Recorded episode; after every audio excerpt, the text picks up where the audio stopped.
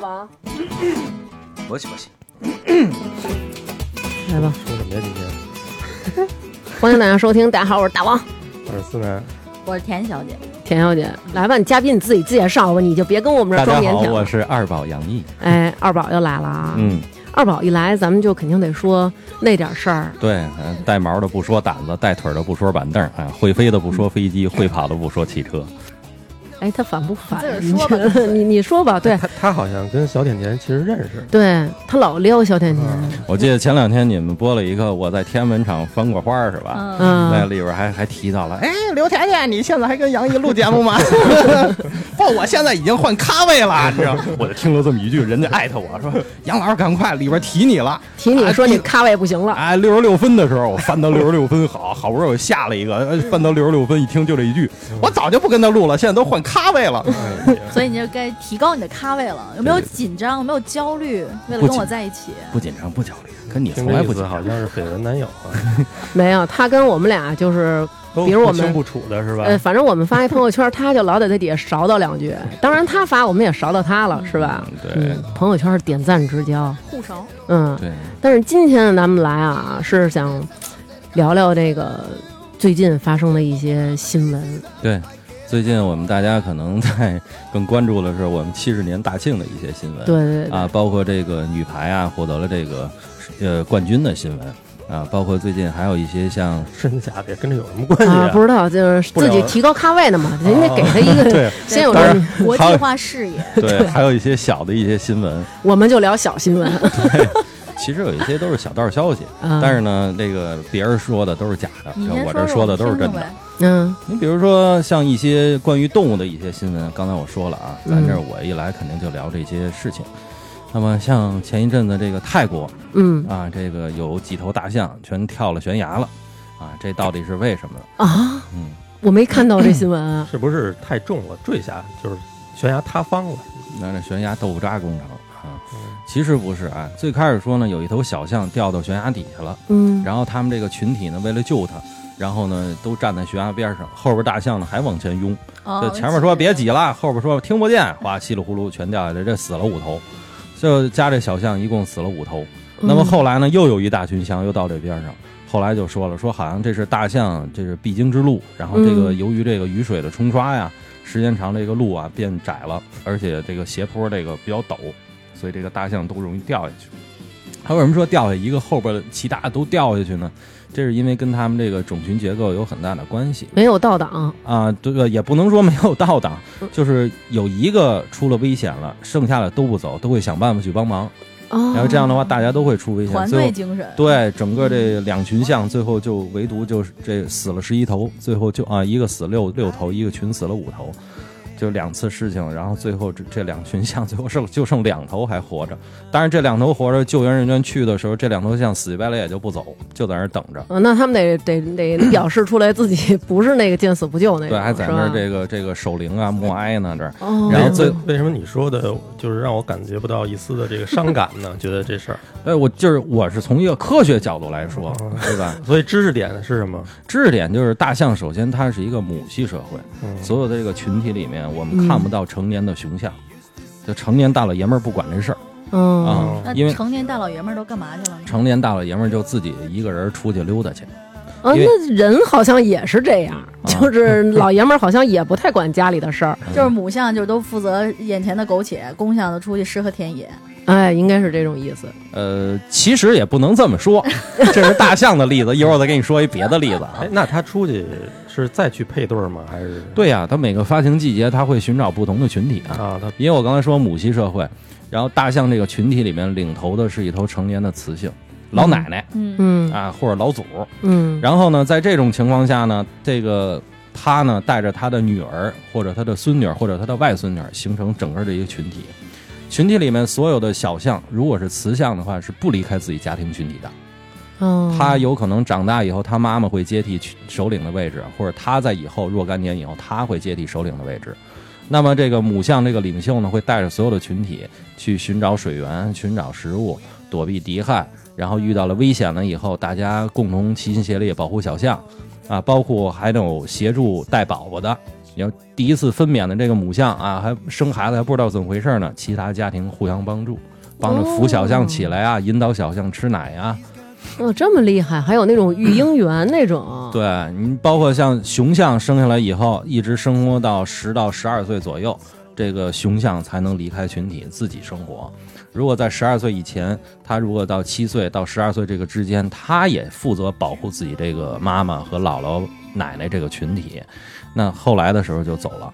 就是只有雄象会分离出去，雌嗯对象这个群体就一直在这儿，对，所以雄象就去出去找别的群体的一个象群，然后再去繁衍后代。对，雄象是孤象，所以我们如果到野外或者我们在哪个保护区去玩的时候，你经常会看见有一头单独的一头大象，嗯，这头大象一般都是雄象。这时候我就可以吹牛了，大家可以记住这一点啊。往往我们在野外看到一头孤象，我们就可以跟人说那是一个公象，这完全没问题，是吗？这完全没问题。学会了一个点啊。对，那我想问一下，就刚刚甜甜问那个，这些公象它单奔儿自己走了，人家别人是一个雌象的种群，一个群体，它就走过去跟人家就撩好撩妹嘛，啊，对啊，它撩妹的方法有很多。首先，第一，大象最灵活的是哪儿？鼻子鼻子，鼻子，对吧？嗯它拿鼻子先触碰这个雌象的身体，先闻，嗯，先碰，就跟大街上见一妞儿似的。哎，小您看姐力度可以 吗？您这一这个节奏有点快吧，上去就碰人家。不是你你这人家大象那你你大象说什么呀？大象用发的是次声波，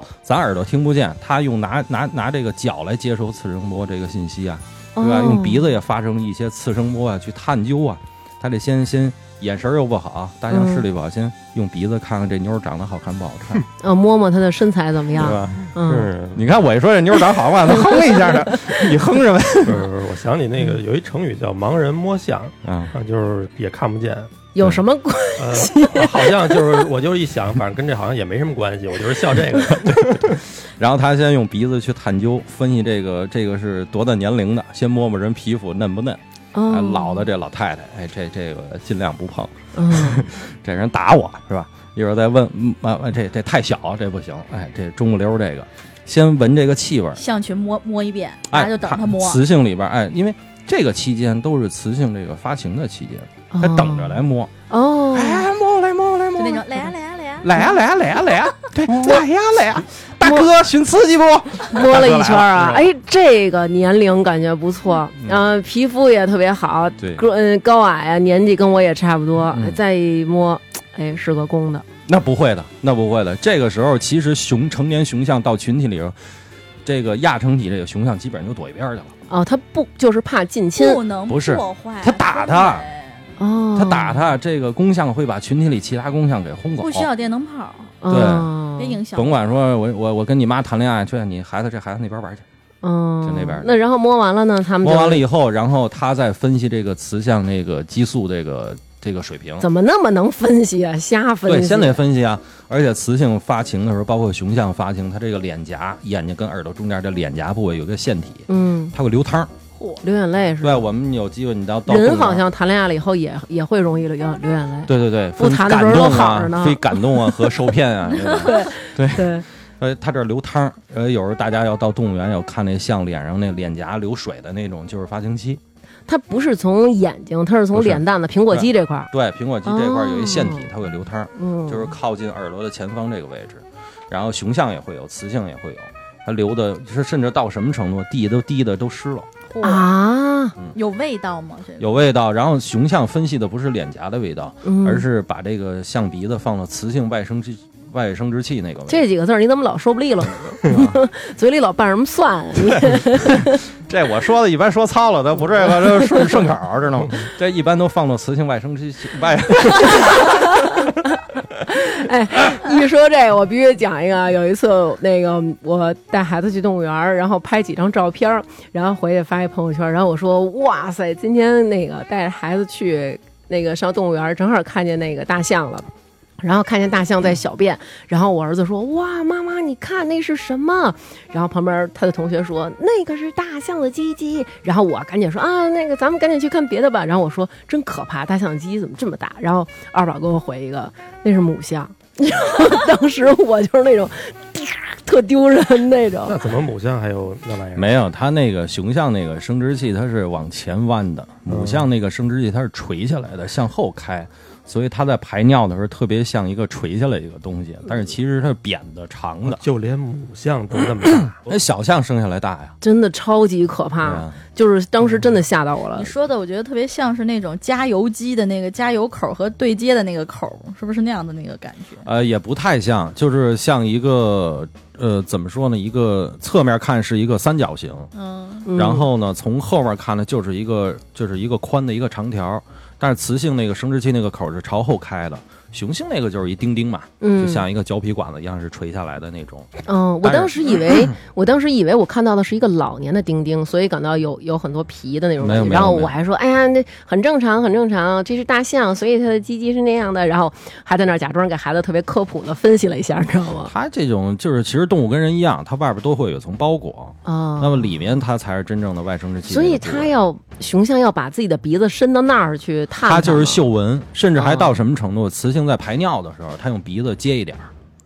然后闻哎呦，闻完了有分析啊，分析这雌性是不是这两天适怎么那么合爱适合怀孕分析啊？我然觉得后这是不雄是象有同点房？烧脑，为了干这点事儿。对呀、就是为了繁衍啊我。我觉得就是我已经忘了咱们最开始那新闻是什么 了。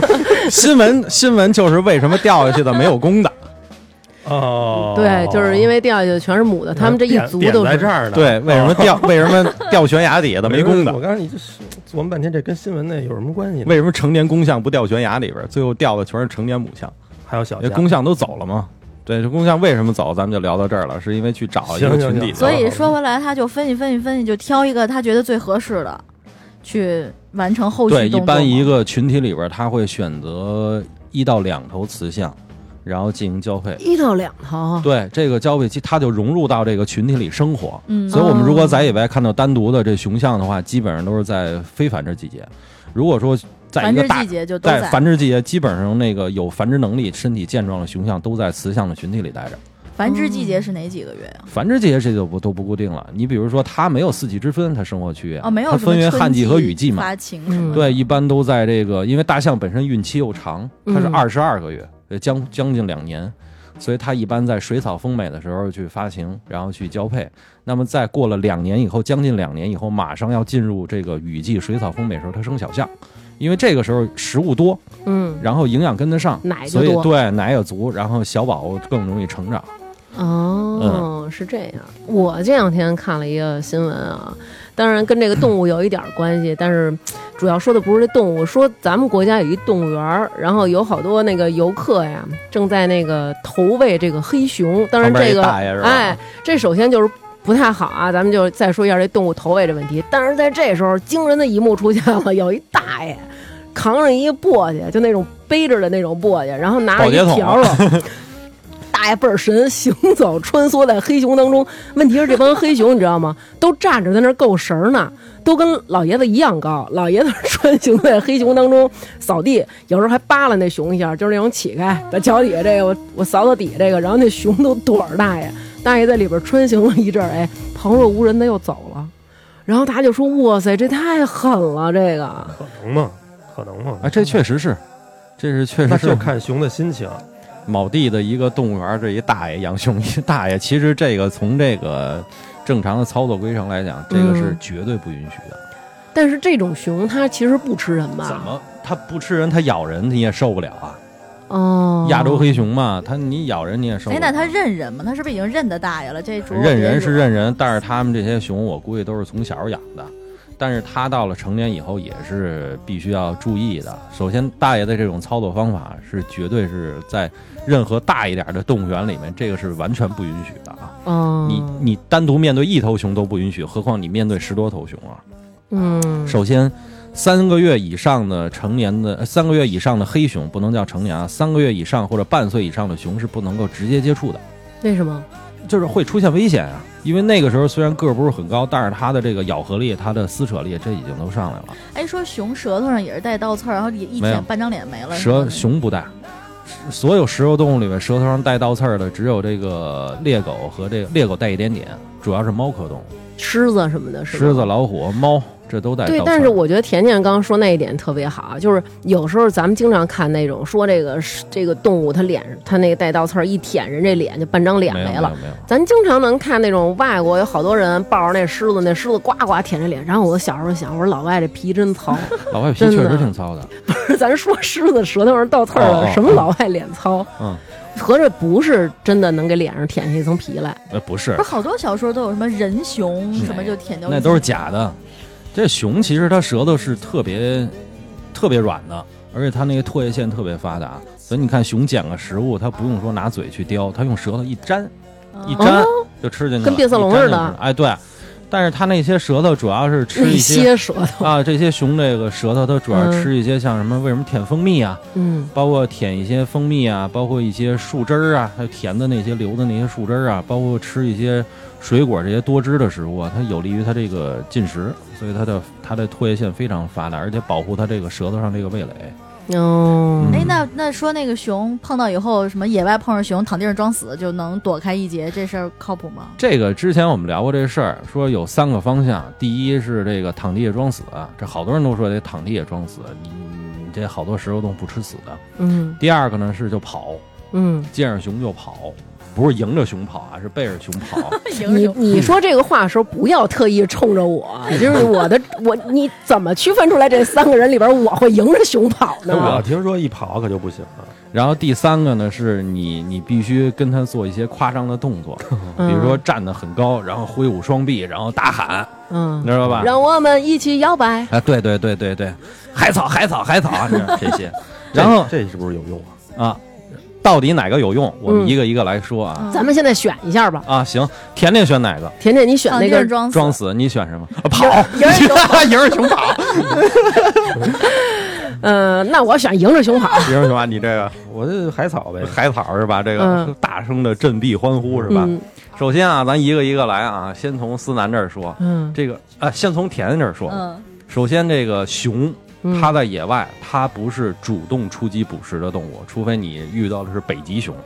你入的饿是疯了是那种 棕熊。但是你要遇到的是像懒熊啊、黑熊啊这些，嗯，它其实，在野外，尤其到秋冬季节，大雪封山没有食物的时候，主要吃的呢是尸体。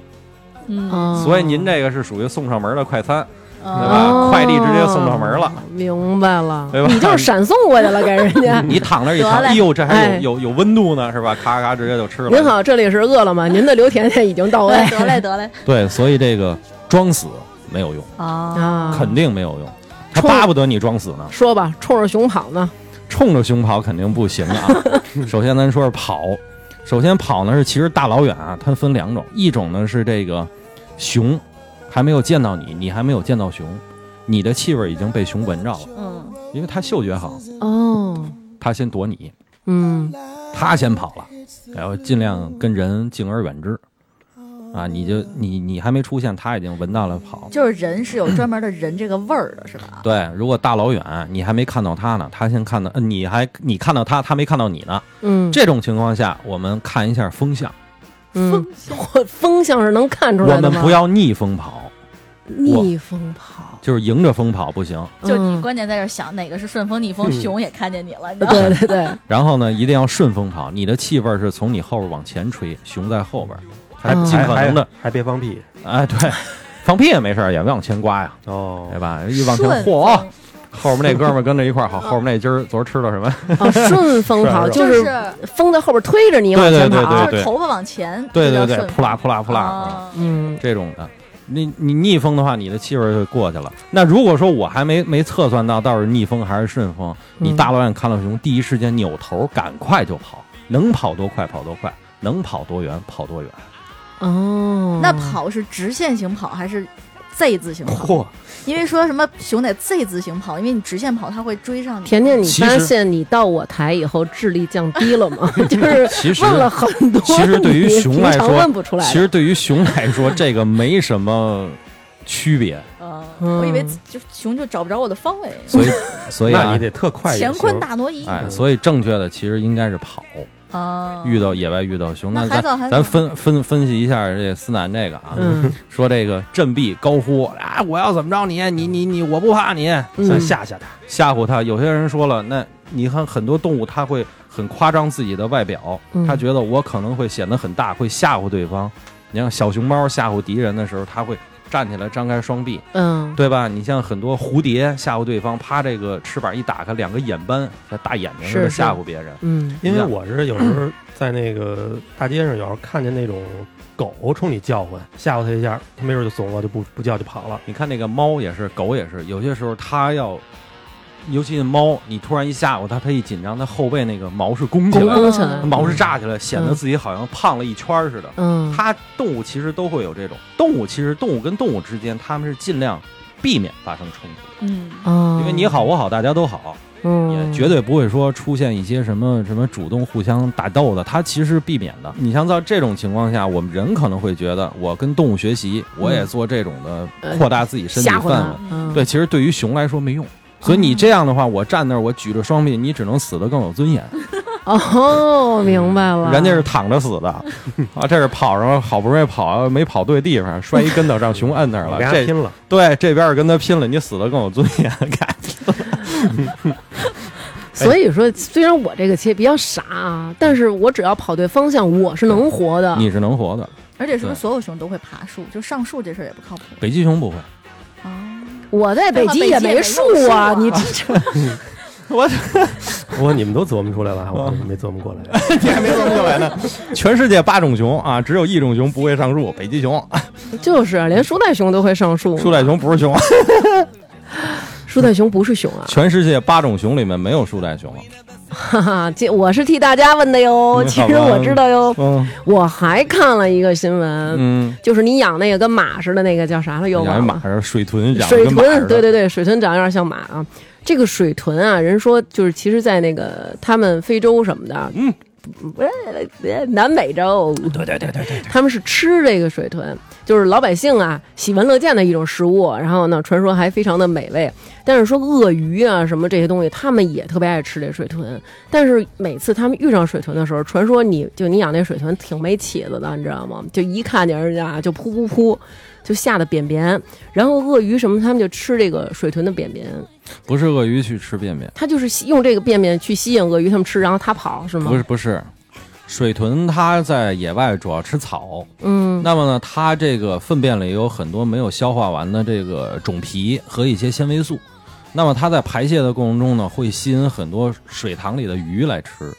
那鳄鱼其实目的不是水豚的粪便，而是去吃水豚粪便的这些鱼。哦，鳄鱼吃鱼啊，对啊，很多鳄鱼都是吃鱼的。我们中国的扬子鳄，它在野外就是吃鱼的。除了吃鱼，它还吃什么呀？我都不知道。逮什么吃比什如么说禽类，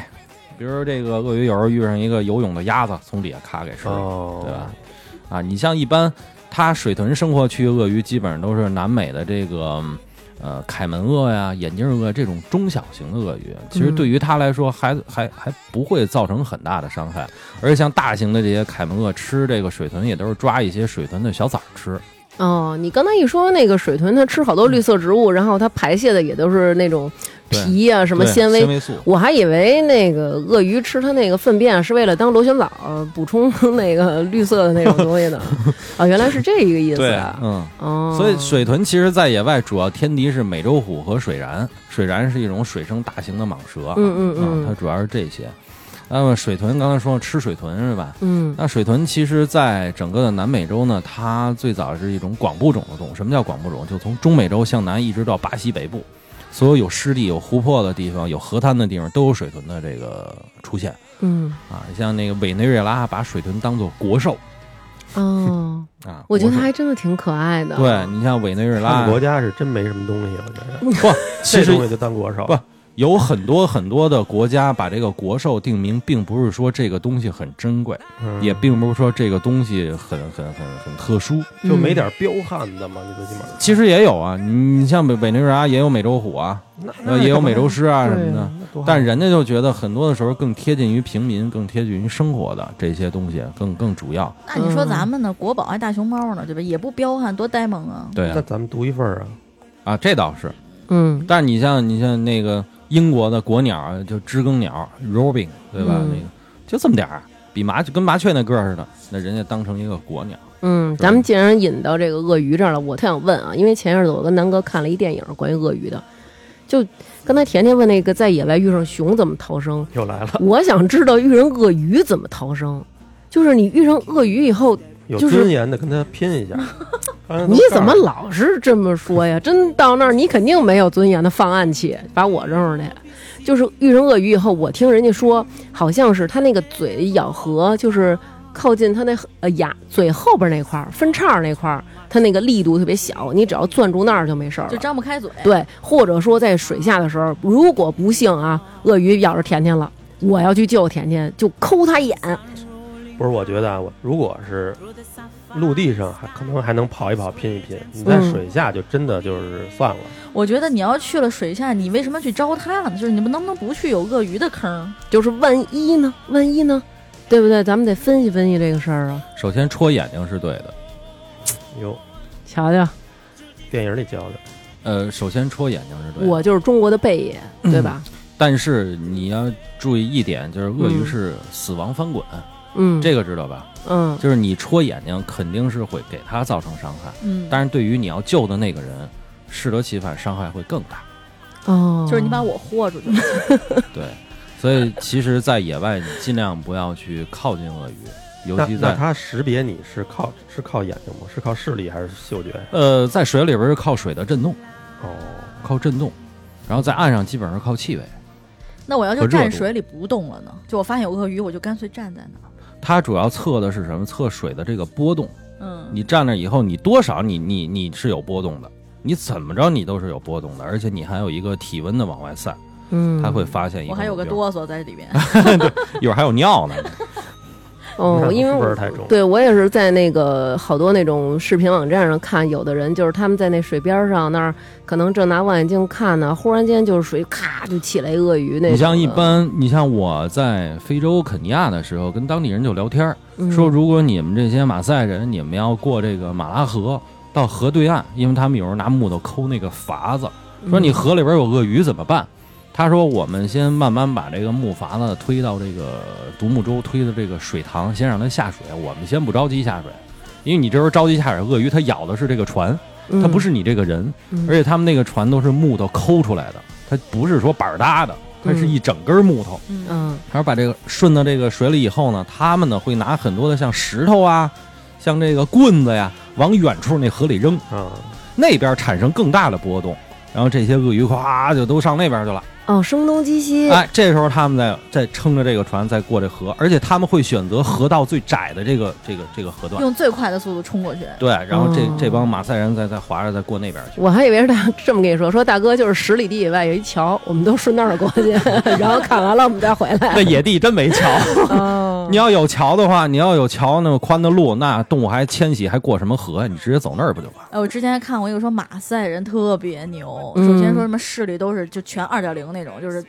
大老远全能看见，然后说弹跳力巨高，都能跳一米多高，然后马说赛他们。人嗯是原地跳跳跃比较高，然后说什么他们的成人礼就是杀杀一头狮子，然后把狮子尾巴拿回来证明我成人了。后来为了保护狮子，因为狮子实在经不起马赛人的这个杀，然后就现在没有这个成人礼不了。，现在有一些老的部落还是有，还是有十还八杀岁狮成人对，嗯，哦，要杀一头狮子，然后把狮子尾巴带回来，就是我怎么什那么么不啊孤信军呢奋战的自真的己呀一个人去，拿个什么红缨枪去那种。那所以不，那是哪吒， 那所以轮 那是。 这不是那所以成年男性还 行，成年男性应该很少吧？就就都成功的回来了，说哇不，他他们不能是一个人真一个人去吧？不是他有老的猎手跟着他，是吧？对，但是最后这个最后那一下，现在也是啊，这就狮子都困兽犹斗嘛，大家围住一头狮子以后，最后搏斗，最后杀那一下，还是让那个小孩去杀。说狮子大老远看见马赛人，扭脸就跑，你知道吗？顺风跑，你知道吗？那是一孩子，那眉心有一红点儿，妈耶喂，十七岁半那孩子又来了，快 跑来红 缨呀！枪，脚踩风火轮儿，把狮子说：“我走吧，我。怎么那么讨厌呢？又开始了。申公公又来了。 Hakuna Matata. What a wonderful phrase. Hakuna Matata. Ain't no passing craze. It needs no worries for the rest of your days. Sing it, kid. It's our problem free philosophy. Hakuna Matata.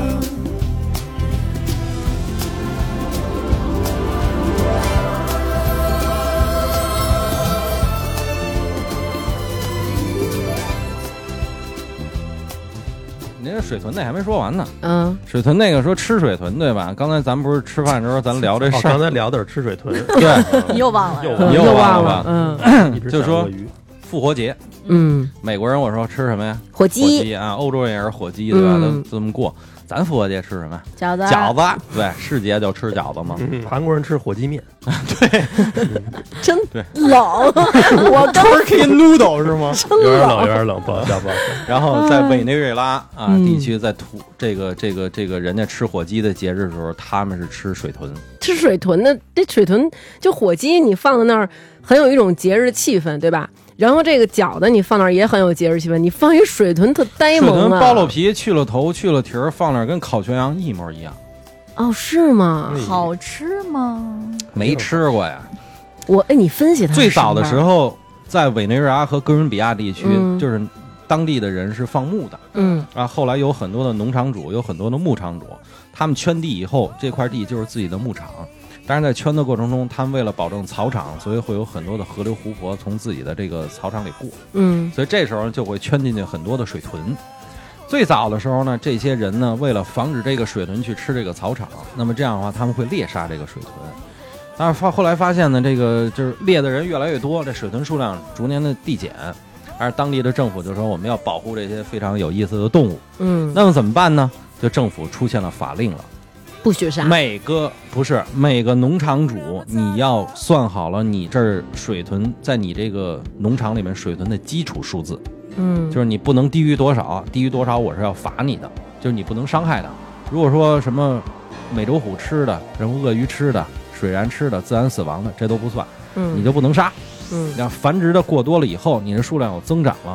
每年在复活节之前的头一个月或者头一周，给你每个农场主配额。哦，合理捕杀，对，而且这个期间，怀孕的不能杀，带宝宝的不能杀，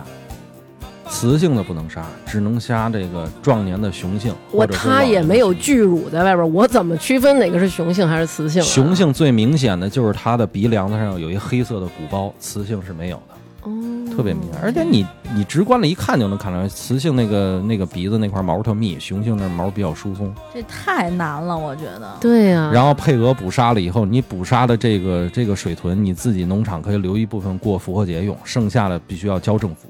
干嘛呀？就跟咱单位发带鱼似的，人家过年了 拿一网兜兜一个小水豚走，对，这水豚猎杀完了以后，它专门有这个屠宰的加工的地方，就去皮啊、去内脏，最后把嗯这个复活节之前把这些水豚就送到市场上去。好可怜呀！我水觉豚也得不容易。不，嗯但是它是合合理的啊，这那个人东家要西家确里实。几代单传的一个雄水豚杀了也怪可那早该死。我还你去非洲多啊，我还听说。在非洲，人家会吃蓬蓬和丁满，而且说丁满的味道特别好吃，虽然小，这个虽小油水很多，就是那种是吗？呃，鹏鹏是会的，嗯这个油猪是肯定会的，当地的土著人肯定会杀油猪，嗯，嗯因为在非非洲，尤其像南非啊，还有东非啊，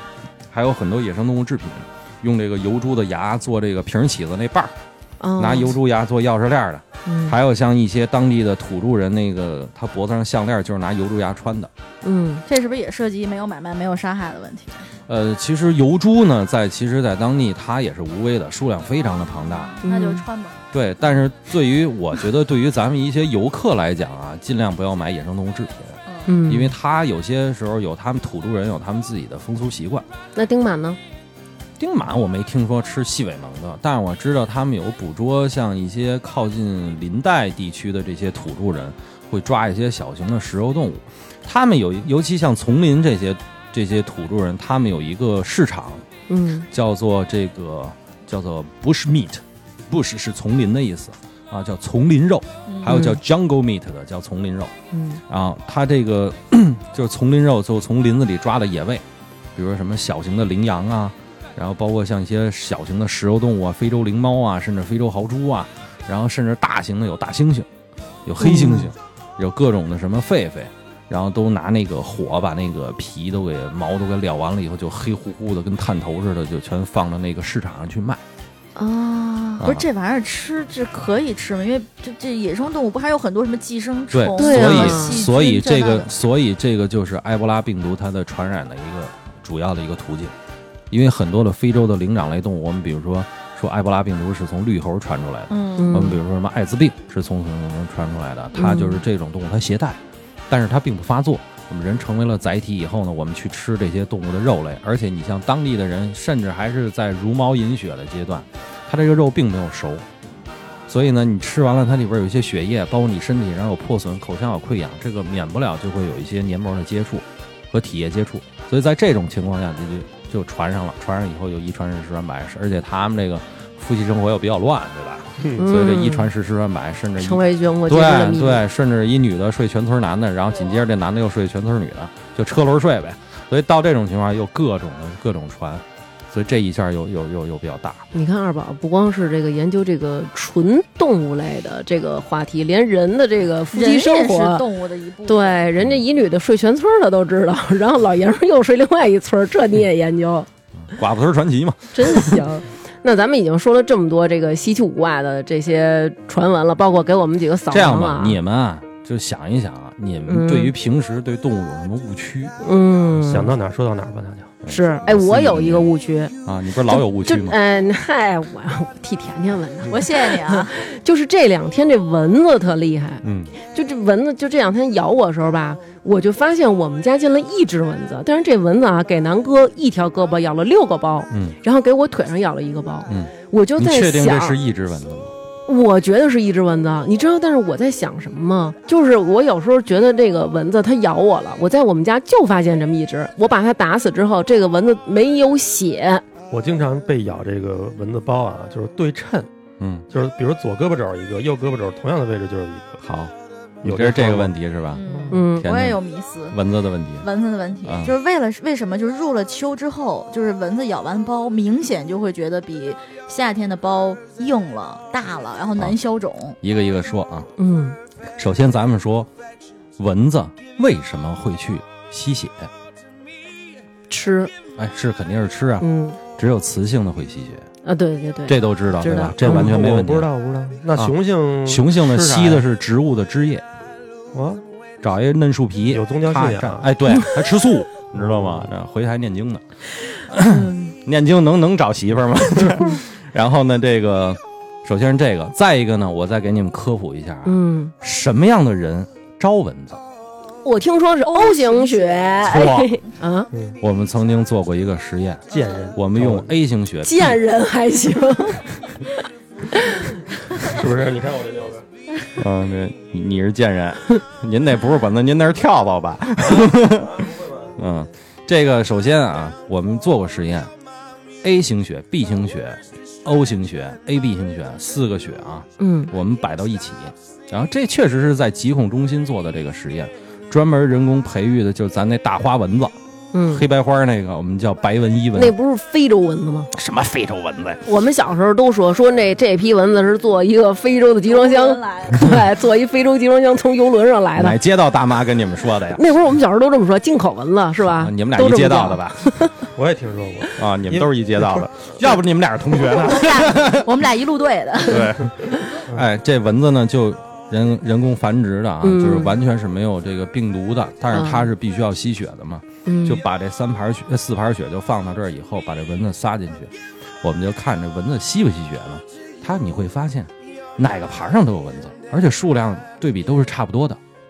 它不是说它 O 型血那儿好足喝，A、B、C 什么的，呃，什么 A 型、B 型、A、B 型的没人去。其实你一看 O 型那儿，哎，有个嘛两三只，A 型血有那么两三只，B 型血有那么三四只。这个 A、B 型有那么两三只，你这个没有什么可比性，没准这吸两下又跑那儿去了。嗯，所以哦 O 型血最招蚊子，或者说 A 型血最招蚊子，这是错的。啊，我哦，听说是汗液吸引蚊子，就是哎馊了会吸引蚊子。首先，哎，这个沾点边儿。为什么这么说呢？你看嗯刚才那个思南说了，为什么被叮了以后经常是对称的？比如说我这个胳膊肘叮了一个，他刚才这不是说这边胳膊肘叮一个，嗯那边胳膊肘几乎是对称的位置，我叮了一个。嗯这是什么呢？这是因为首先蚊子是如何找到人的呢？找到要叮的这个目标呢？首先第一，它靠的是二氧化碳分析。蚊子有两个触角，这个触角像那个奶瓶刷子那种形状的啊。这个触角呢，其实探究的信息素呢，就是空气里边二氧化碳的浓度。我们人在疯狂的运动以后，我们皮肤也是会呼吸的。然后你像大老爷们儿这个汗腺又比女性的这个汗腺又发达，所以他的胳膊肘这块儿，包括肘关节，包括内内侧肘关节和外外肘关节这个地方都是汗腺分泌比较多的地儿，尤其夏天的时候，我们这儿经常会出汗，这儿会出汗，腋窝会出汗，嗯，对吧？大腿上会出汗，脚踝、脚面这都会出汗嗯，而且又外露，包括我们经常会盯到脖子上，嗯会发现吧？嗯晚上睡觉我们盯到脖子上，包括后肩膀上，这个都是出汗比较多的地方。我们很少会发现说我们前胸这儿钉包，我们肚皮这儿钉包，你会很少发现会这些地方会有包。嗯，对吧这倒是，汗液分泌最旺盛呢，说明它的二氧化碳这个呼吸，皮肤上呼吸最旺盛。蚊子不会闻到汗味儿，蚊子只会分析这个区域的二氧化碳浓度更高。嗯刚才甜甜那个是蚊子到底什么样吸什么样的，这边是蚊子为什么吸对称的，嗯你这就是说蚊子到底怎么吸血？嗯首先呢，蚊子呢，它这个口气啊，就是它这个嘴，我们叫做刺吸式口气，嗯就它要扎，它自带红缨枪嘛，对吧嗯？它也扎。然后它要扎之前呢，首先它落到这儿以后，它通过分析这气味，分析这啊这个区域是可以的。然后呢，它这刺吸式口气里边呢，其实是一根管儿，这管儿里边有三套装备，哇，这一个口气跟吃里鸡边似有的三套装备。嗯第一套装备，手术刀式的装备。嗯，我们看这蚊子叮完是一个小针口小针是吧口嗯，其实我们用显微镜、用放大镜给它放大了以后，其实是划出来的一个口。真他妈孙子！所以有些时候我们这个挠这个包挠到最后，这蚊子嗯包被我们挠破流水儿感染，嗯我们涂药什么，你能看见它不是圆点儿，它是一个长棍儿，哦，我以为那是我自己指甲 K 的呢，不是。但是他干的，对，那个是你挠完了以后感染了以后，它那个创口放大了。哦，其实它是一个长棍儿，它是它在刺激式口气第一套器官，第一套这个吃饭的家伙，是像手术刀刀片一样的一对儿，它划开了以后，这个收回去了。第二套东西像扩张钳一样，把你这个口儿给它扩开，哦，把刚才划的那个口儿给它扩张。因为什么？它的后边要把那个口气伸到你的皮下，因为你划开的是表皮层和真皮层，嗯你吸血的位置在真皮层以下才有皮下毛细血管。嗯然后呢，第三套装备呢，就是这个这个探管探进去了，用它这个口腔和它身体里边分泌的一种酶，这种酶呢有抗凝的效果，抗血小板快速凝集，而且加速血液流动。但是这个这个酶呢是对你皮肤是有刺激的，也就是说，这个蚊子在准备吸血的时候，你可能翻身啊，不经意的一碰啊，它就飞走了。嗯这时候你发现它了，你打了它了。嗯你发现还没吸呢。其实它没吸，但是它的这些唾液已经这些分泌物、这些酶已经注到你皮下了，所以你一会儿你也会起包，它这个过程大概多长时间？啊很短，嗯差不多有你要是落那儿不动的话，差不多得有个五秒钟、六秒钟，哦，这事儿就解决了。那可能出现一蚊多吸的情况吗？会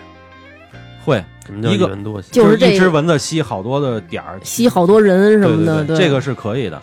那么我们再说第二个问题，就是母蚊子为什么要吸血？嗯我们知道开春的时候还没有蚊子。嗯但是那时候蚊子已经开始了，所有蛰伏了以后，昆虫啊什么都出来了。蚊子的幼虫呢是叫孑孓，嗯就是一个子子字一皮，一个蹄一一点蹄儿一点儿嗯一下下点儿。所以它这个孑孓呢，它在春初春的时候，它在蚊子卵变成孑孓以后，它出来羽化了以后，它必须要寻找一个可以去生存的一个大环境。那么在这种情况下呢，母蚊子当它怀孕了以后，跟公蚊子交配完了以后，它的肚子里是有这个精子受精卵的，受精卵。嗯然后呢，在这种情况下，它为了吸收更多的营养和蛋白质和这些微量元素，所以呢，它会选择去吸血。而蚊子它的这个腹部吸血量最大的量是它原来在不吸血儿可以容积到最大是二十倍，哇，也就是说它在吸到一半儿的时候，你去轰赶它，嗯或者你去打它飞走了，一会儿它反过来它还会吸。但是这二十次它这个二十倍它完全吸饱了以后，它的飞行能力就会受到很大的影响。真的，人家哎墙上一大肚子蚊子，叭一拍全是血，嗯，对对吧？如果你不拍它，它慢慢吸收，慢慢消化，用这些血液里面的营养物质、这些动物性的蛋白质来滋养自己肚子里边这些受精卵，然后刺激它们发育。完全吸收完了以后，它还会再重新再寻找目标，再去吸血。当它所有的目标都寻找完了，这些卵要产出来了，他找一个有水坑的地方，或者哪怕家里这个养绿萝这底下这个接水盘上有一点点水，他都会把卵产到里面。当他产完卵以后，他这一生就结束了。这我们就知道了啊，说这三个问题咱们就都明白了。还有说嗯为什么叫八月八蚊子嘴开花儿是吧？嗯，就老话说嘛，就是阴历八月份，就是其实就九十月份的时候，就是蚊子特别毒，叮一个是一个。哎，为什么呢？是是一波蚊子吗？其实其实不是， 都是一种蚊子，都差成年不多那了，几成年种。了，它就是在最后的这么一个阶段，疯它狂马上要要进行这个产卵期了，所以大量的进食，所以一叮着它就很快一叮就一个包，很快就一个一叮一个包。而且那时候在夏末秋初的时候，蚊子最活跃的期间。就是它也丧心病狂了，是吧？。对对对，因为它最后的挣扎了。嗯，哎，我特想问，就是蚊子它有这个口感这么一说吗？就比如说这人抽烟，这人喝酒，这人好像是就是生活习惯特别健康，然后吃出来什么血是甜的，什么他爱没有，就他就就是无所谓，只要没是有血就行。是吗对，，没有，哦是不是要是你像那种藏民，他们老不洗澡，就不容易被蚊子咬？啊对，蚊子一戳直接就拔不出来了。主要是人那边那么冷，可能也没什么蚊子。对，相对来讲，这个啊蚊对子也还是比是较少。哎，那要是对一个人身体里酒精含量高，蚊子喝了上头吗？分喝多少，超过八十，嗯，呃超过八十，对，超过醉八酒十， 了，这个就该拘了。这个它对会有影响，无无酒精对他来讲是没有那个任何影响的。其实还是有一定的影响的，但是你这个酒精，你要真是说让蚊子能喝出你的血液里含酒精，关键是不好问他，但是就是你嗨，你不知 道，你嗨，您您喝出什么味儿来？嗯嗯嗯嗯嗯嗯，蚊子来，下回给我弄红星的，不要牛栏山的。其实是这样啊，你真正说让蚊子能吸你血吸醉了，那这个人早就酒精中毒，早就该死了。嗯，那你血液里边那酒精浓度得多高啊，嗯，对不对？你真到那种情况下，那这个这个别说蚊子了，嗯你首先你这人也受不了。我们家也出现小动物，嗯蚂蚁，嗯，就是我们家那蚂蚁吧，每次出现了之后呢，就买那个蚂蚁药，然后只要你撒在，就它它会出现在厨房这些地方，然后你把药撒好了之后，哎，过两天就没了，你就觉得这个东西消失了。嗯，然后呢，因为我们买的那个药也号称什么能灭全家那种，嗯嗯，结果消失完了之后，大概过个半年或者几个月，又出一窝。所以我就想说，这些东西它都是在哪儿的呢？是在我们家地板那个泥沙里面出的虫卵吗？还是什么？不是，其实有些时候像灭蚁啊、灭蟑螂啊这种的，其实是你们家那灭完了以后，他们跑到邻居家去了。然后过两天你这个药效没了以后，他们又回来了。我们家对它那么大吸啊引力还呢，是这儿住的习惯，对，这首先我们如果说家里出现蚂蚁以后，我们在嗯灭的同时，我们要检查一下，比如说我们在长时间不装修以后，我们的厨房这个，比如说整体橱柜后面有没有缝隙，墙有没有裂的地方，然后墙角或者犄角旮旯啊，或者门后边这边有没有什么通外边的一些缝儿，你会用那个嗯白水泥啊，或者说是白石膏啊，我们可以给它封一下，封堵一下。嗯，在灭的过程中，还有就是我们厨房每天要擦擦拭的时候，尤其像一些甜品，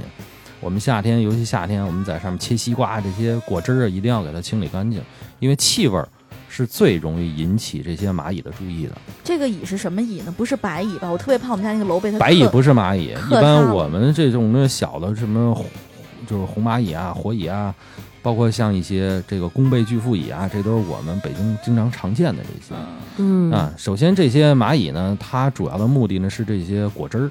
啊，这些食物啊，并不咬人。但是你要说真是说招它了，它也会分泌乙酸，对你皮肤造成一定的刺激。嗯其实最好的就是我们把吃剩的东西能清理就清理，尽量不要剩。然后呢，水果呢用保鲜膜包好了，一定要放到冰箱里面。切完任何食物，做完任何的饭，所有的这些。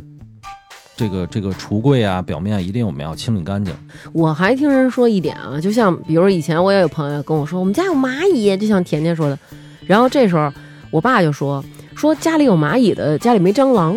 有这么一说吗？然后还有一种虫子啊，就这个虫子咱们小时候常见，它后屁股有俩尖钩，就有俩那种倒钩似的，就有点像咱们拖车那哦个我知拖道钩。对，对的那个然后我们咱们北京管它叫火钳子还火是叫蝎什子、么火钳子、对。火夹子。然后说嗯家里有蚂蚁或者有火钳子的就没有蟑螂，因为他们会互相掐，是有这么一说吗？呃，没有这么一说。 啊，蟑螂其实是真是叫舶来品，我们经常看那种大个儿的蟑螂，我们叫做美洲大蠊，嗯小蟑螂叫做美洲叫做德国小蠊，嗯对吧？其实真正的中国本土的蟑螂是不生活在居民区的，它是生活在野外的。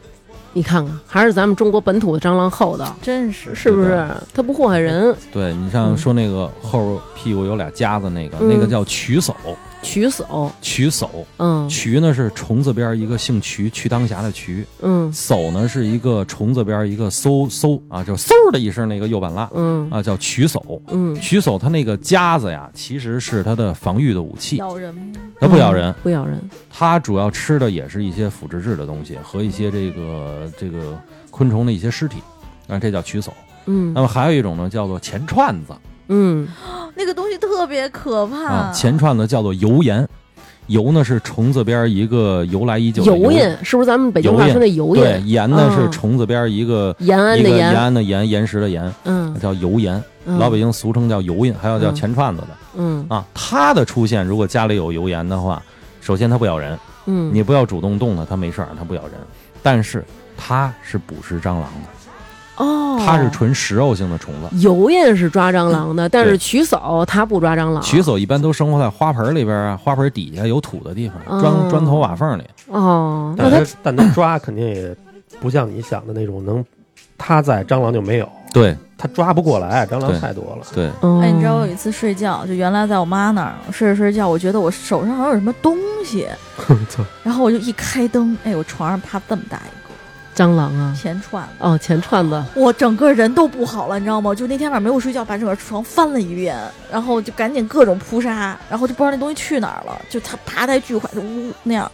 哦，我也觉得这个油我印这种东西挺太哎，可你怕像的，啊咱们经常会出现的土鳖，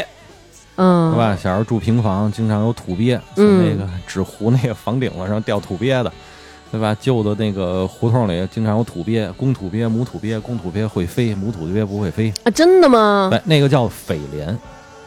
就它也是蟑螂的一种，哎，是吗土鳖跟蟑螂是中国本土的一种蟑螂，但是它不会出现在爬到你们家饭碗里，也不会说爬你们家厕所里。哎，那臭大嗯姐呢？臭大姐是春，臭大姐的出现是跟你们这个环境里面这些树是有关系的。嗯，这我知道。对，咱嗯怎么就逮着这虫子就那？换一个真的我受不了了，我对对都对对有上点对次醉他来就聊虫子，这聊着聊着又虫子了。哎，我最近养，对我能聊聊我的宠物吗？我最近养了一只宠物，你养些什么呀？蜗牛，哦就是 买菜的时候，然后就就带了一只蜗牛，菜园蜗牛是吧？我就把它养起来了。嗯，然后那个蜗牛现在被我养的，就是每天都给它吃各种各样新鲜的蔬菜。我觉得嗯那个蜗牛的蜗生就此圆满。嗯但我就想问，这种蜗牛能长个吗？还是它就怎么吃都这么大，不会再长了？你那是八蜗牛，我看过你给我发那啊个八蜗牛，嗯就是八阿里巴巴的八啊，八蜗牛八蜗牛，八蜗牛是中国，也就是北京周边地区、华北地区啊，就出现的。所以你那个菜，要么就是河北省的，要是北京本 土的，要不就是山东寿光得的。嘞，因为你这菜要从河南来就不对了，嗯因为河南你就真没有八蜗能牛分了。 析，跟大象一样，脑洞有点大，各种八蜗牛在咱们这边被称称为菜园蜗牛。嗯呃嗯北京本土一般有两种，一种呢叫做水妞，嗯，水妞呢叫做条滑蜗牛，就是白白的，上面有点棕浅棕色小对，小条圈儿点圈。那水妞，水妞那水嗯妞是叫条滑蜗，条滑蜗牛和八蜗牛是北京和华北地区特有种。嗯你别看不起眼儿啊，特有种。嗯但是这个八蜗牛，它一般长大了，最大它最多也就是整个的这个这个这个壳儿这个直径最多也就两厘米到三厘米，这是大最大了，嗯不能够再大了，它基本上也就这样了。你看环境温度不合适，它用一层覆膜覆盖的覆，它会分泌一种粘液这种蛋白的覆膜，把自己给封起来。所以我们冬天捡一个水妞的话，我们会看着一个蜗牛的话，它上面有一层白的东西给糊起来了，对跟窗户纸似的。嗯，这个它在里边就休眠了，不吃不喝，然后它会紧缩着。但是你环境温度越干燥，最后它能在里边干死。哎，那它休眠多长时间呢？就是哎，因为我下两过两天想出去玩儿，你看， 所以特担心这个宠物的对，问我题特别是怕它吗？死掉。就我如果九天不在的话，你这个大的环境，你就保证一个好的湿度，你直接给它放厕所就行。哎，我觉得你可以，因为我小时候我们家平房的时候，我养过那个，那可能是法国蜗牛啊，大个儿的那种，尖头那个反正最后给吃了。啊，我的天哪！养养宠物都吃嗯不是宠物，就是养着玩儿嘛。嗯就是那个，你弄一个小鱼缸儿，或者你找一个小盒儿，你就一只就别找缸儿了，嗯你弄点那个沙土嗯，给它铺上，然后把沙土弄湿了。等于这么多天，它就别别干着它就死不了，然后你往里搁点菜叶子什么的。那它就是，比如说它要休眠了，然后我再拿食物唤醒它，还能把它唤醒回来吗？可以，你把那个首先是把这个湿度升升高，嗯你不用拿美食，你的环境湿度和温度升高了以后，它自然而然它就出来了。啊，原来我们养那个蜗牛，首先那个南哥养不是法国大蜗牛，那都俗 称哎。呦，那我吃错了，还对，您吃错了，嗯真敢吃！那叫非洲的褐云玛瑙螺。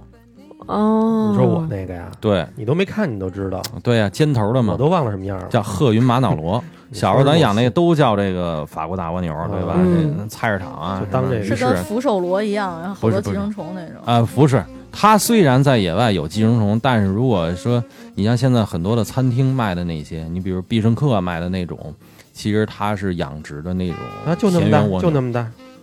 尖的吗？还是圆头的？呃，有点尖，有点尖吧，嗯，上面是褐色条纹的那种，呃，叫做褐云玛瑙螺。嗯，其实你像上南方啊、广东那边，你去看大马路上，包括都新有加坡呀，包括什么斯里兰卡那种南亚地区、东南亚地区，嗯，包括广州啊，包括咱们宝贵的台湾省那些林子里边都有，在马路上都有，嗯能吃下午吗？？哎，其实你你这个养殖的是可以的啊，它嗯吃菜啊，吃什么粮食这长大，嗯你要真是野生的那种的，它会有很多的寄生虫在里面。对，对，因为前日子我还看一新闻，就是说，哎呦，我发现我特别有国际视野，特别爱看新闻，而且你看，我看这还是外国新闻，你看看厉害不厉害？嗯，说澳大利亚那边有一孩子嗯是十。十几岁，反正他们就是毕业了，然后一块儿同学就是终于能喝酒了嘛，嗯然后他们几个就特别开心的喝酒，然后喝大了，然后在他们家那个花园里发现一个鼻涕虫，啊，嗯吃了那个鼻涕虫，然对后吃成那样了。结果你他看把那鼻涕虫啊，他们就说谁敢吃，然后他就给吃了，但是他没嚼，他是整个吞了。结果没想到这个虫子里边就有寄生虫，最后这寄生虫就进到他脑子里，造成了这个孩子就是彻底的跟植物人儿似的。对说之前那孩子就属于什么这个橄学习榄又很球好的，是他们学校橄榄球对对队对长什么的，嗯然后最后还是呃整个面部他都变形了，嗯然后最后还是小小的年纪，然后最后就去世了。其实就是他在吃了这个野味儿之后发烧了一段时间，当地医院说如果他早去的话，这个虫子没有进到大脑里面是还有的治的，但嗯是就是由于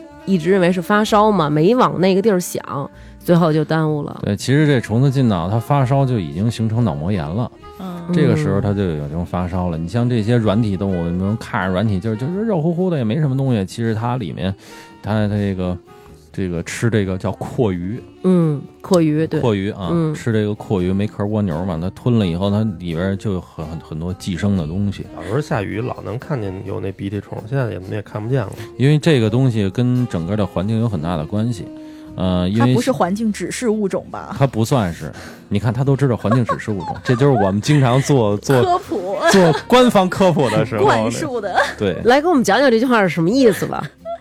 让让刘老师哦对讲刘讲。老师给我们解给我们民间电台的朋友们普及普及。我所理解环境指示物种呢，就是这个东西它只要在，就证明这个地方的环境是可以的，就是什么适宜人居的，是是哦环环境都很好的。如果这个东西它不在了，就证明我们这个地方，比如说人类活动太过于频繁啊，环境污染过于严重啊等等。我这么理解正确吗？啊，呃，一些某一些特殊的物种，它嗯的出现、就是说证明这个大的环境是好的，并不是说并不能证明是人类宜居的啊。嗯我们比如说鸭嘴兽，嗯，鸭嘴兽在澳大利亚的河流里出现，证明这个水质是好的。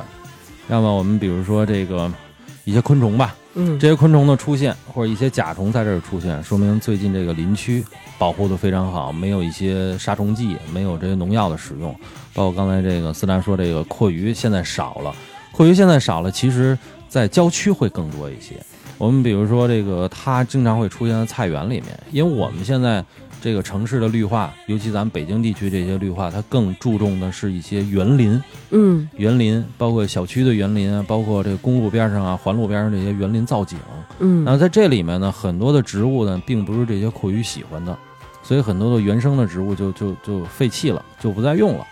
嗯，而而这个阔鱼呢，更喜欢的是像一些，呃，像十字花科呀，或者说伞形花科一些植物这些喇叶叭子。花儿理解是吗？呃，就是不是十字花科，我们指的跟白菜、生菜这一大类的，哦所以菜园里经常有。嗯如果我们大家要经常买菜的话，你买油麦菜或者莴笋的时候，南方叫莴苣，你买尤其买油麦菜，你在生洗这个油麦菜，你会菜的根部会有很多蓝色的东西，嗯嗯，就是就是湿了以后，它会跟那个白膏泥似的，这个蓝色的小泥点儿、小泥块儿。嗯这个东西呢，其实里边含这个含铜，嗯这些含铜的这些物质呢，其实是防什么的呢？其实你当然要洗干净啊，这些就是防蜗牛和阔鱼的。哦，这些含铜的这些物质呢，它会这个驱避这些蜗牛和这个拓是人放的，对，嗯人在种菜的时候就在跟撒农撒化肥的时候就撒进去，嗯嗯知道撒什么更狠吗？嗯撒盐。哎，对对对，我难怪我跟你说我们家这边没有了。我们小时候一般看见这个啊，就是回家就拿盐去了，就往它身上一撒，它就就是就跟被烫脱水了似的，就是脱水就了，跟化了似对，的，就是脱水了，嗯，嗯，脱水了，是不是把它那个黏膜给破坏了。盐分是吸吸水的嘛，它可以造成脱水嘛。是不是所有的这种就是软体的都怕软体盐带嗯粘液的都怕，都怕盐是吧？都怕。所以你像家里养蜗牛的同志一定要注意啊，千万不要给你们家蜗牛吃薯片啊、吃 锅巴、得吃了，牛肉干啊这种。 嗯哦我还想他是不是什么都吃呢？没有，它只主要吃植物，而且这些植物一定要洗干净啊，嗯，这些。厉 害，我看我们家蜗牛，它特别喜欢吃曲目菜，特别喜欢吃香菜，尤其喜欢吃生菜，嗯你就是看那我个大香菜是什么？香菜是十字花，是伞形花科的；生嗯菜是十字花科的。这就是你像阔鱼跟蜗牛都非常喜欢。哦，嗯，知但道是了，菠菜它就不爱吃对，菠菜不行，菠菜里边含铜量、含铁量高，啊。那他们倒不傻，大力水手吃那个，他不吃。所以你看我原来养那个嗯就是那个他说那法国当时就那个褐云马瑙螺的时候，他最喜欢吃，他最喜欢吃小白菜，就十字花科小白菜、大白菜，嗯而且他这个吃这些植物的时候，它的食量非常非常的大。对，就哎，真的，一一一会儿那个一个香菜叶儿就没了，嗯，就消，失了。主要但你是看不见它嘴，觉得特恐怖。对对对就一会儿对就没了。但是菠菜它就一直在那儿搁着，它也不吃。嗯，菠菜是这个味道，他是不喜欢的。哦，对原来是这样，我以为它啊他，愤而向我绝食，我从来都不知道这个蜗牛有嘴，蜗我觉牛得还挺嘴里可面怕它的吃一那万个，多颗牙呢。号称说有一万到三万颗，其实嗯那个不是真正的牙，我们叫做齿舌，牙齿的齿，舌头的舌。舔，对，它是一个像齿轮一样的，它一直在转转这个齿舌，然后上面那些倒刺儿一点点磨，把这个食物磨碎。如果我们用一个显微镜放大了以后，我们看到齿舌上面就密密麻麻的上，就就是有一些个别种类能够达到三万嗯颗。要平常按天说的也没错，一万颗这些牙嗯，其实它吃菜是像锉刀一样给它锉下来的。好密集并恐惧啊，对就，它特是密孔，嗯你就它看那锉个刀一样图锉下来了，对而且它的消化又非常的快，而且很多植物里面的营养啊，它吸收的又很很少，所以它在排泄的过程中，就是吃什么东西就拉什么样东西的色儿，吃西红柿拉红屎，吃胡萝卜拉橘红屎，吃菜拉绿吃屎，棉花拉馅儿屎，呃那是嗯反过来的， 您烦我您， 吃铁丝儿拉罩里现编，所有软体的都是这种，你说这叫齿舌吗？呃也不一定，大章鱼什么那种的有吗？章鱼跟它就不是一大类嗯，那算了吧。啊，哎，那我要是一直把蜗牛放在手上，它能把我手搓破吗？不会，因为它不吃你的 手。但不是说所有蜗牛都吃植物啊，你在这个国外有一种大蜗牛，个头特别大，嗯，它是吃蚯蚓的。啊，它吃蚯蚓不是用齿舌来吃，它是用吸的，就像吸一根大面条哎似的。呦，会而且吃那个蜗牛差不多个头跟这个拳头差不多这么大，哦它吃的那种大的那个就是下完雨大马路爬那大灰蚯蚓，这要给它搁手上，还不给我手做做坏了？嗯，一一般不会。能它给是有你目做的出性一个草莓印。嗯不能，你这不能再说小动物了。我问一个关于我们家这个之前养的动物的问题。嗯前两天我们家猫没了，嗯然后那个，但是我觉得它这辈子啊不白活，嗯就是它吃过见过，嗯，哪儿都玩儿。吃过见过，就是它是那种散养，我们家不是一楼吗？嗯它就是那个阳台门儿它自己晚上拉开纱窗自己出去，嗯然后蚊子咬我，嗯然后那个，但是我们家猫，我就觉得它，我就觉得它这一辈子它一直是在外头也吃，嗯回家我们就是家里我吃什么肉，嗯喂它什么肉，嗯我觉得活得也挺健康的，嗯活到十十几啊，十五六岁，啊反，这正。就不软了，嗯，对啊，所以为什么就是现在所有人都说这个宠物要吃，比如说猫粮、狗粮，嗯，但是我养的所有的动物，我都是我吃什么就它吃什么。那呃哎你这个猫粮、狗粮也吃啊，就对当我觉得就是当零食、饼干，哦，就这么着。其实是为什么呢？首先啊，这个宠宠物，像猫啊、狗啊这些品系化的动物，嗯它已经在人类的这个饲养上，你像猫，最起码得五千年以上了，被人类驯化。嗯狗时间更长，因为狗最早的时候是狼嘛，所有的狗都是狼的这个亚种，嗯就是狗的那个拉丁文前面就是狼的亚拉丁文，后边有一个驯化的意思。嗯猫的拉丁文就是非洲野猫的那个拉丁文，后边有一个家庭驯化种的意思。然后它在千百万年来被人类驯化的过程中，它会跟人类的生活非常的近。所以我就说了，动物的演化和适应都是被迫的。嗯它为了适应这个环境，我要生存下去，我要对生活有一个适应。所以在这种情况下呢，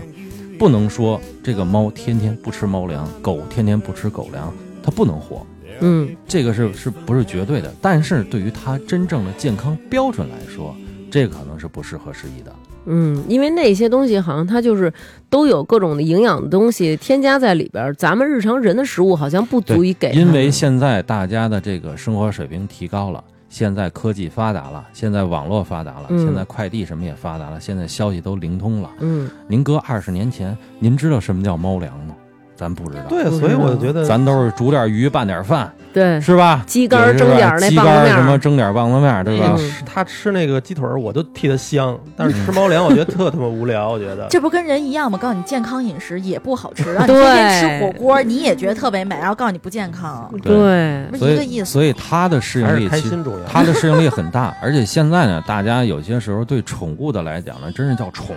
嗯真是叫宠，都拿它不当物嗯了，就叫宠。所以它这种情况下就会出现很多什么问题呢？我们比如说更关注宠物的营养，更关注宠物的健康，不像原来猫在家就是个活物，嗯对吧？我并没有说宠着它，你愿意出出，你愿意进，你愿意吃啥吃啥，我吃啥你吃啥。我首先不给你弄特别娇气，嗯哎，在这种情况下呢，很多人呢，你要又又有钱了啊，养个纯种的猫啊，养个纯种的狗啊，哎，它因为本身投资大，这个嗯动物呢确实好看，毛色也好，体型也好，它确实不一样，所以它更觉得应该科学化来饲养它。我花上万块钱我买只猫，天天我给它叫外卖吃剩饭，这肯定它不会这样做，它更科学化去对待它啊！我要给它吃猫粮，什么时候能喂猫罐头？而且幼年的猫吃什么样猫粮？对，繁殖期的猫吃什么样，老年吃什么样的，而且绝育的猫我吃什么样的，这个都是不一样的。而且猫它们就是猫和狗，如果它老跟咱们人一起吃啊，咱们人吃东西有有盐，嗯，这个会加重动物的肾脏负担，有好多对动物出现肾的问题，对，其实很多也动物是死的时候是肾衰死，对，这可能跟平时的盐分的摄取嗯啊，包括还有一些特殊的一些东西，我们比如说猫狗不能吃巧克力，嗯，对啊里边的 COCO 脂啊，包括一些这些咖啡的一些东西，包括像什么喝可乐给狗喝可乐，嗯这种其实咖啡因对于都不它的好这个啊，对，包括冰激凌啊嗯，它的这个冰激凌这个这这些甜度，包括它的这个这个温度，就势必会给这些动物的这个这个胃肠道会造成很大的刺激。对，因为我们家狗啊，有一次就是原来我们家有一糖盒，我爸呢他老偷糖吃，我妈不让我爸吃糖，就是我妈认为啊这个糖尿病。就是因为你吃糖多搞的，嗯然后我爸呢又特别爱吃，有时候逼得我爸没辙，上厨房自己舀一勺白糖搁嘴里，嚯，然后那回呢，是人家送了我一盒那怡口莲、嗯巧克力的嘛，我爸就时不常瞪一块儿，时不常瞪一块儿。结果有一次他那盒没盖严，然后被我们家狗发现了，我们家狗就说：“嘿，这老头儿一会儿一块儿了哈，我也瞅瞅是什么。”嗯我们家狗自己剥了一块儿嗯吃了，被我妈发现了。我妈就说说那个，哎呦，你怎么能吃这巧克力呀、巧克力对于狗来说就是砒霜啊，武大郎就是吃巧克力 死的。然后我说妈，武大郎不是砒霜，我说对，武大郎就是吃砒霜，然后非要带我们家狗上宠物医院洗洗胃去。那这西门庆是情人节送的潘金莲这盒 巧巧克力，后来给人家打电话，人家说没事儿，就是说你不用就特意来洗对胃，对就是你就正常的让它再吃别的东西就自己循行，环观就察行一下。就是我的对意思是说什么呢？这个东西它是慢性的，你别嗯一天好，它喜欢吃巧克力，老给它吃，这就越积越撅。其实对于肝脏的这些代就是排毒的这些事情，它就会负荷很对大。，所以你其偶实尔吃了一点嗯儿，大家以后注意，我不喂了就完了，对对吧？偶尔对吃一点儿，不要大惊小怪的。它肝脏自然而然有它的排毒的功能嗯。所以过去你们那种啊是不科学的，只是就是说你觉得这么着动物开心，嗯但是科学的养猫养狗，为了让它的身体更好，其实还是喂猫粮哎，其狗实粮。我现在喂我对自个儿都不科学，我觉得 开心最重要。嗯，对对，关关键是喂了它一阵儿肉的话，它就不爱吃猫粮了。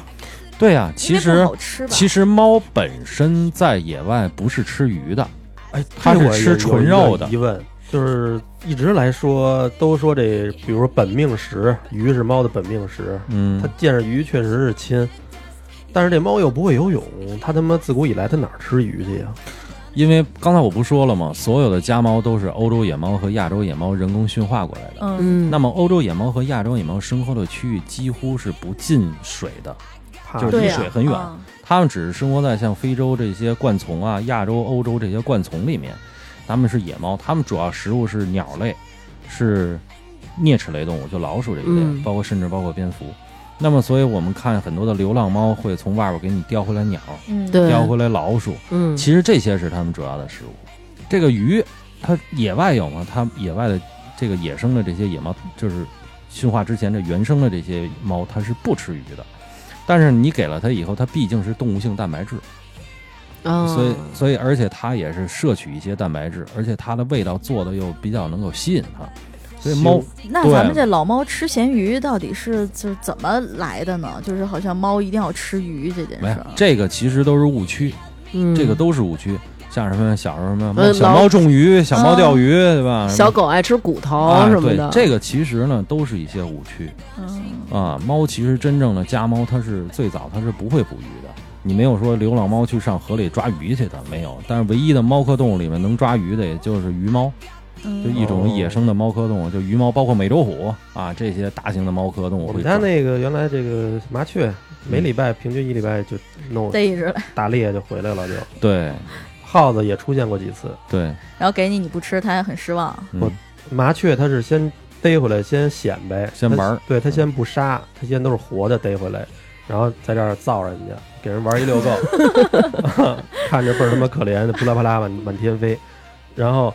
就是等它飞的，就是等那个麻雀飞的一瞬间再给它扑下来，嗯，就一直在这儿玩它。显示我的实力。耗子它，我经常就是看不见了，就是只能看到，就有的时候在这个小块地毯上看到一段尾巴，嗯然后加一只后腿儿，嗯就我就的天，这基本上就吃完了。 对对，对，反所以正这时候也跟大家说啊，我们家养宠物能不扔尽量不扔，嗯，那个就一直养到底就行了，嗯因为你这短短的时间，其实也许就是人一辈子。哎，这而且你这些流浪猫，你放出去以后，确实对这些原生动物还造成很大的问题。是关键是对我觉得家猫的话，你扔了它可能不像我们家这猫，它有这个生存能力了吧？不是猫的生存能力更会随时被强一些唤醒，是吗？会嗯更强一些，嗯，因为猫被人工驯化的时间短。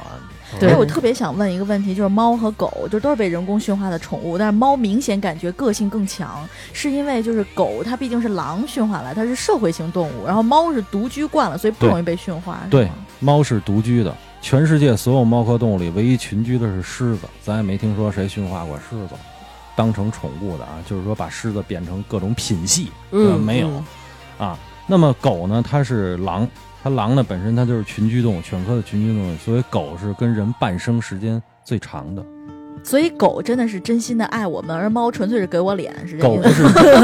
狗不是真心的爱你，狗是拿你当成了一个群体，它不能脱离群体啊，。他把你也当狗了，嗯所以我就们，是 所以我们看，在很多的这个流浪猫，它能在这个山沟子里或者公园里活动，嗯，而流浪狗只能在大街上溜达。这是因为大街上人多，它嗯是半生的动物，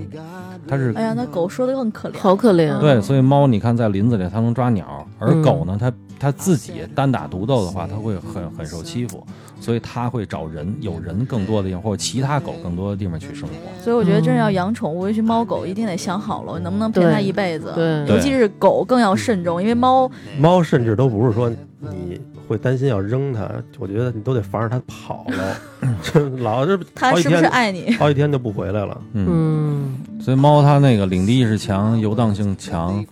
所以它在野外的话，这个领域也大，家域也大，所以人工养这些猫，尤其平房的猫或者一层的猫，它经常会出去。嗯它经常会出去。所以你像狗就不是，狗有时候你你开着门，它有时候出去拉个屎、撒个尿，它自己噔噔噔赶快回来，因为它不敢长时间脱离这个群体。嗯好可怜。对，然后，但是猫这种东西啊，特别神奇。就是我以前听人说，这个猫它能预知到自己快要死了，就是它就是知道那种、哦我快不行了，我要死到外面去，然后它就在外面死。因为我有一个朋友，他们家住平房，嗯有一天呢，他出他们家门儿就忽然发现从那个他们家房檐儿往底下掉蛆，嗯，然后就是吓一跳，说反怎正么也是回事死儿？猫是吧？对嗯然后就是发现这个蛆越来越多，顺因为那个是那种瓦楞，那叫什么瓦楞的那个，瓦楞板那种对瓦楞板那种的，然后就顺着那个咕噜咕噜咕噜就往往底下跟瀑布一样，嗯然后给他吓一我天跳，你知道 吗？你你就想象那画面吧。他报了幺幺零了，然后最后就跟他父亲上去一看，有一只那个猫，就是前两天还没有呢，然后这个猫就是应该是谁家，最后就是可能快死了，跑出来，最后嗯死在那儿了。这个也是在动物演化的过程中，它这是有一个原生的一个这个习性，嗯，就是本身猫在老弱的时候，它会为了保护自己，它不让天敌发现呢，不要不要比它强的那些大型动物发现呢，它会找一个地方隐蔽起来，嗯，并不是说猫不愿意在家死啊，哦，就是说家里边毕竟人来人往的，他觉得这些地方他不要安在这全不安全，对他会选择一个相对来讲干扰比较少的地方，嗯在这儿然后度过这个。你包括野外，我们会发现狮子在捕猎的时候，或者老虎在捕猎受伤了，受的伤很严重很严重，他会找一个灌丛。或者他会老虎会找一个林子比较密的地方，在那儿休息。嗯为什么呢？因为老虎生活区有野猪啊、有豺啊这些动物会袭击它。狮子如果受伤以后，它必须脱离群体以后，单独的狮子受伤，它也要隐蔽起来，因为晚上会有猎狗在等着它。所以猫也是，它在野外它并不是顶级捕食者，因为它的体型很小，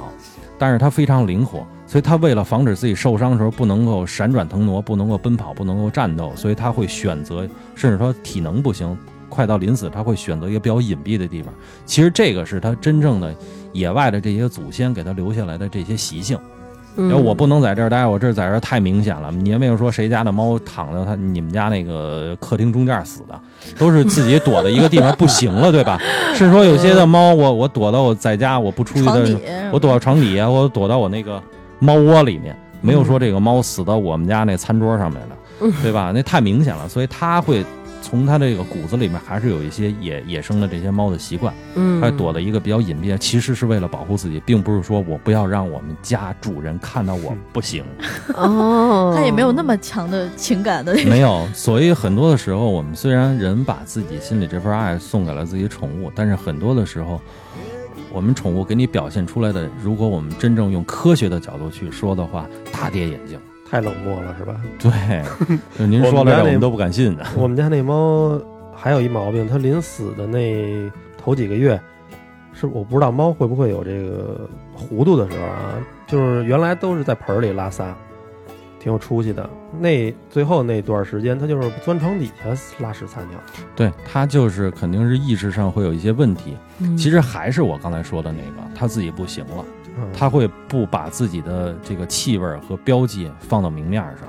因为他还会选择一个隐蔽的地方去保护自己哦啊。所以床底下是最最暗的，光线最暗的，人去的最少的，嗯就是干扰最少的。就是我睡那块儿，嗯啊， 嗨，那什么好吗？这个我们家邻居小徐他们家那狗，最后也是就是风烛残年的时候，我们他妈就看着就受不了，觉得太惨了，就是舌头当啷在外头，嗯就是那个脑袋也歪着，觉得一直跟那喘，特难受，就让我们俩给他抱的一个宠物的地儿安乐，这个好吗？你觉得？安乐其实在国外来讲呢，对于动物来说啊，其实是挺人道的一个手法。我们可能是从人这儿说，那确实动物也受罪，嗯，动物也受罪。他当时啊，我觉得我后来都没敢跟他妈说，打了两针。人说就是第一针是麻醉，好像是，但是嗯第二针是让他心脏骤停，可能是氰氰化物还是什么东西。对。对对对对，然后，但是他我眼瞅着他打那个氰化物的那针的时候，他还是激烈的抽了好几下，除了这是神经反应，不是说他痛苦的。不是不是哦神经反啊应，在麻醉的时候它是无意识的。哦你打那个氰化，一般都是氰化钾这一大类的，哦我还以就为直接就跟你说，因为我们家狗十七岁的时候也是送到宠物医院去做的这个安乐，哦，直接医生就说那马上给你推药啊，他直接给你静脉注射，静脉就跟那个输液似的，哦对输液他先给你输点那个这个这个水儿，嗯输比如说生理盐水啊或者葡萄糖，它让这个血管扩张，因为岁数老了以后，他血管很多都是瘪的嘛，嗯因为它会脱水嘛。然后他在输这个葡萄糖这个液的时候，直接他就把这个麻醉药就打进去了，然后输一会儿这这个狗就慢慢就躺那儿就就舌头就出来了，这就是麻醉状态，但眼球还是动的，然后呼吸还是平稳的。一会儿等你所有的家属全到齐了，然后回我就是当时我妈就是非等着我过去嘛，去的时候直接就说那咱就咱啊就对做了啊他也，跟我们确认了好几啊回，，确认了，确实是你要那什么，你要说还不行，那我直接打一回苏，他还能再醒过来，哦因为当时是麻醉嘛，就跟做做手术反一正样。反正你肯定他不 痛苦。是吧对啊，我们然后这他一说直那担我心我们这一直担心哈，啊，那我别被我就们给毒针了。人直说了，那我就推假了啊，直接这假一打进去嗯啊，直接他就是属于那个慢慢让心脏骤停，那直接就睡过去就就就软了。啊，这个就是安乐。其实安乐对于很多的这个现在宠物来讲，如果说它真是特别受罪，你像我们家那狗是因为那个心肺功能衰竭，嗯，他到什么程度呢？而且他又有癌症，他就我咳血、喷血，哦疼，哇嗯对他一太咳可就怕噗了就喷，一咳就喷。我说得了，我说这咱也甭受罪，十七岁了，嗯，对那是够受罪的，对，我觉得其实是挺好的一种方式，就是对动物本身也好，然后嗯对就是你考虑到它的这个生存质量的这个状态，是它可能难受，它也说不出来，它就对只能在那儿就就那么坚持着。嗯对其实你像很多的时候，在很多动物园里面也会，尤其欧美的动物园经常会有一些安乐的这些事情啊。其实你像什么，我要觉得我要不行了，也也给我打两针就完了。哎，我嗨，其实那你觉得算我一个挺好的嗯嗯，每一个生物就是有尊严的离开对这个世界，是其实都是一件挺幸福很的事。对，而且很重要，我觉得对， I don't wanna let you down. I don't wanna lead you on. I don't wanna hold you back from where you might belong. You would never ask me why my heart is so disguised. I just can't live a lie anymore. I would rather hurt myself than to ever make you cry. There's nothing left to say but goodbye. 其实动物它从出生到死，它们最终的目的不是说陪伴我们， 嗯它其实最终目的就是为了繁衍，为了繁殖自己的种群，为了繁殖自己的后代，扩大自己的种群。嗯，其实有些时候，我们人会把更多我们的这些想法和念想放到这些动物里面。我们比如说，从我们刚开始说到的这个大象跳到这个悬崖里面，嗯它其实为了救这个小象，但是我们人就觉得啊，它们真驯哈、驯情的这种。像我们觉得水豚是非常可爱的动物，为什么委内瑞拉人要吃它们？嗯，对吧？包括我们后来聊到了蚊子，蚊子是一种非常可恶的动物，但是蚊子的可恶其实是从我们人的这个角度来说，它是可恶的。嗯，嗯，而它也要繁衍，它的繁衍就是为了吸血，然后保证自己的受精卵能够生下来。嗯到我们最后说了，这个蟑螂多恶心，对吧？蟑螂都生活了差不多在地球上生活了三亿年了，但是它其实是一种古老的动物，而蟑螂又能够给我们带带来很多很多的科学的一些研究的一些想法和思有路吗？当然有了。蟑螂的速度是非常非常快的，那我们如何来研究呢？为什么我们那些跑车、赛车，嗯，它都是扁的？你知道现在还有一种手术的这个器材，就是什么仿照蟑螂的体型，然后什么抗压，然后呢就能够进入到人的身体里，完成对一些各种检查，都是以根据蟑螂的什么什么什么身体原理构造弄出来的。哇其实我们说了这天么哪多，讲了这么多的动物的东西啊，嗯到后来我们说了一些像我们身边的一些动物，其实嗯很多的时候，我们人的情感都是付诸在认知这些动物的身上了。所以我嗯们像什么叫做宠物，包括我们觉得这个东西特别可怕，我应该给它打死啊，嗯，其实不是这样的。要给这蟑螂弄死我。忽然想起来，这个那个南哥啊，就是你像我爸爸是非常科学的，他会给你买一些蟑螂药。嗯然后我爸跟我说，说刘娟，我跟你说，这蟑螂药肯定管用。我说为什么呀？我爸说，因为那广告牌上写着呢，蟑螂不死，我死。对，说肯定管用啊，嗯就是甜甜说那种灭家、灭全家、灭族的那种。三位一体，对对对，然后这个它是什么？就是说一只蟑螂出来沾完药以后，回家传染它的全家，对就是而且还配一漫画，你知道吗？那个蟑螂爸爸还是那种还是那种，孩子们，我下班回来了，然后小蟑螂都围过来，爸爸，然后就是第二天就是全家死翘翘那种。但是张思楠那种方法呢，就特别奇怪啊。他跟我说什么？他说刘娟，我告诉你啊，你多抽两根烟，然后你把这烟呢，这个抽完这烟屁呀、都给放到一个矿泉水瓶里，然后攒一点那个毒汤儿，这个毒的这个尼古丁汤儿，然后咱给它倒到那个下水道那个地方，然后过些日儿这个地儿就没有蟑螂了。你每天多抽点儿。后来我就觉得你这是毒蟑妈，螂吧，蟑螂还没是毒死，我死了。 对，但是我发现其实还挺管用，就滴上去以后，最起码那些小虫子没有了。嗯，嗯，哎，你知道有多可怕吗？就是人类的这些东西。嗯我原来在那个工作的时候，就是买过一只小仓鼠，嗯然后呢，你怎么会买那种东西？我觉得我觉得小仓鼠还挺好玩的，然后我就嗯把那个仓鼠啊搁在了我的那个呃笔记本电脑的后边儿，因为我不能让大家看见说我在办公室养宠物，我就给嗯，藏在笔记本电脑后边你儿。养的宠物都挺奇怪的是吧？然后呢，就是想它的时候就把电脑扒下来，然后看它两眼。嗯养了不到一个星期，然后呢，我就觉得就正常喂食的情况之下，这仓鼠越来越蔫儿，越来越蔫儿，越来越蔫儿。后来就慢慢慢慢慢慢，这个仓鼠就离我而去了。后来我想为什么呢？然后他们我我不知道是不是真的啊，我就看了一个这个研究报告说，就是笔记本电脑它的那个辐射什么什么之类，主要是从它的后面开始的。我觉得可能啊对那个。就是仓鼠有影响，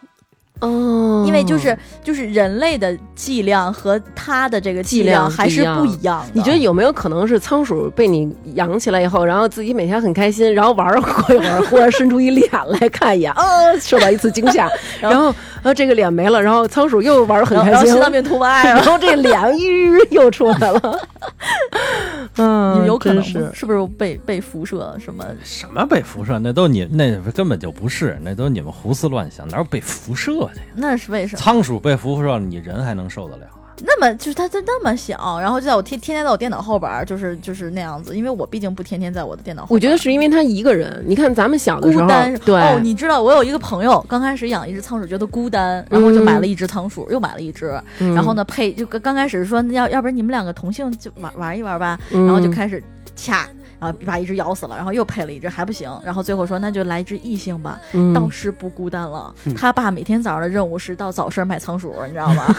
一窝又一窝，一窝又一 十窝，八天一窝，个个活；特别可怕。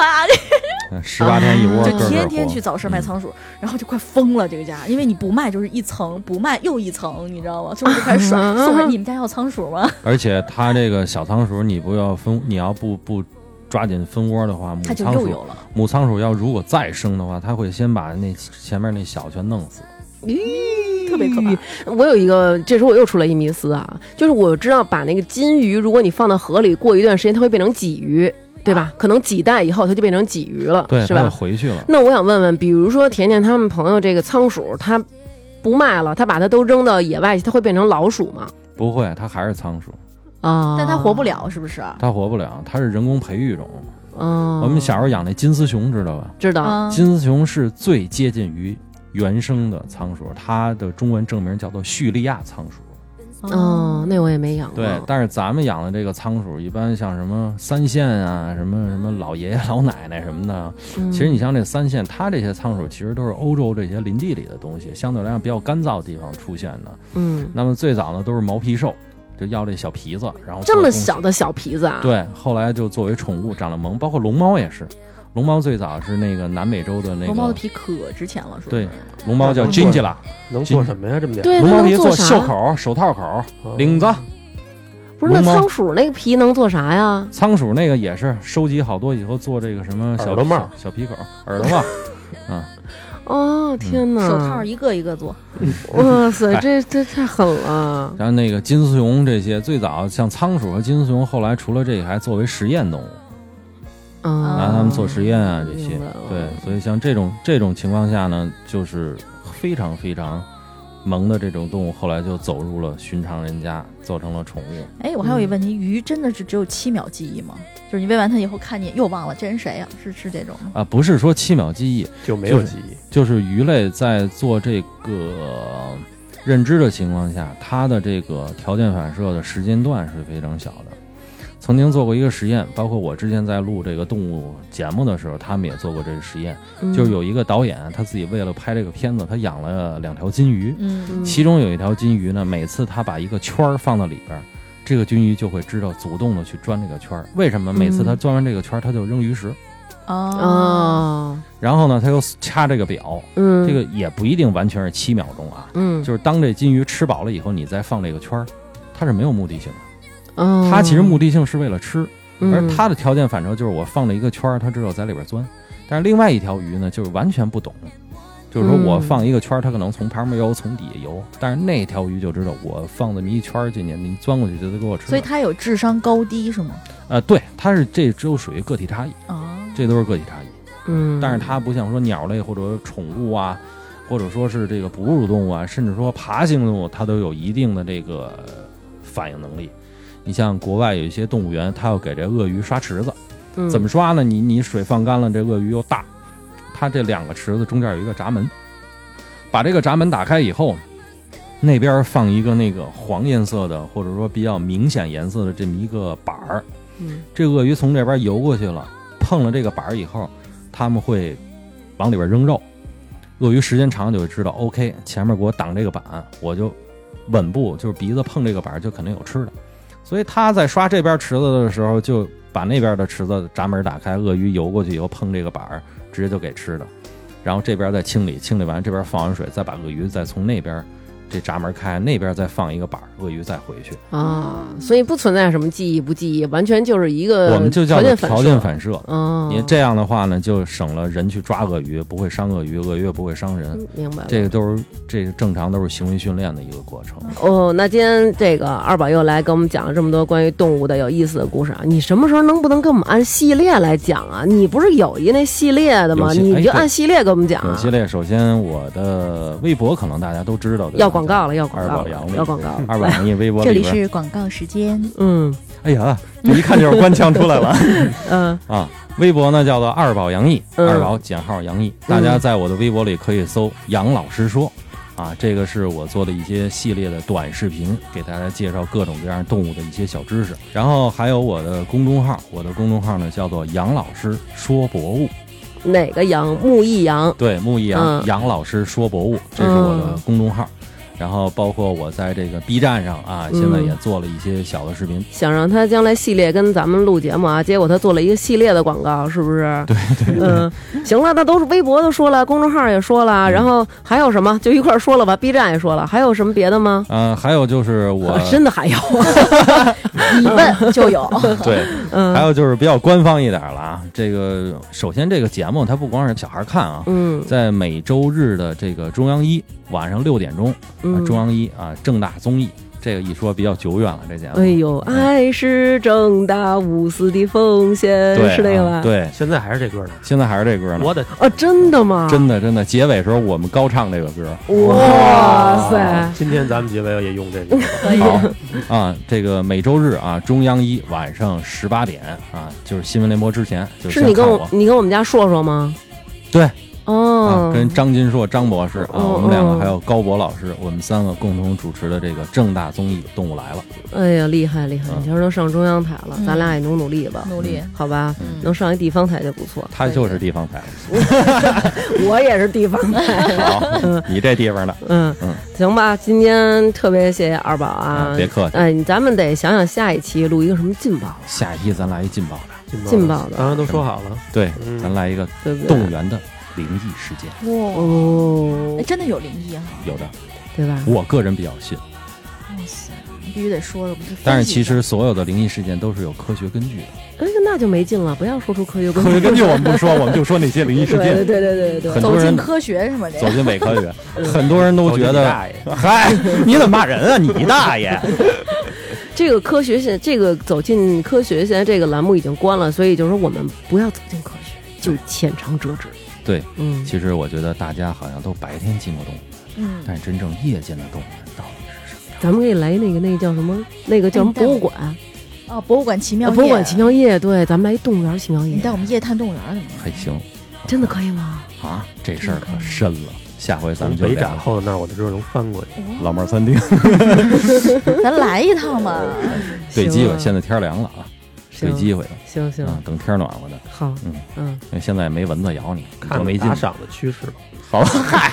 还得买票是吗？录一批实录是吧？行，好，这个话不多说了啊，嗯下回一定让大家继续关注这个大王这期节目，嗯我们下次一定要聊一聊夜间动物园嗯。的灵异事件。嗯好，大家期待吧。谢谢大家。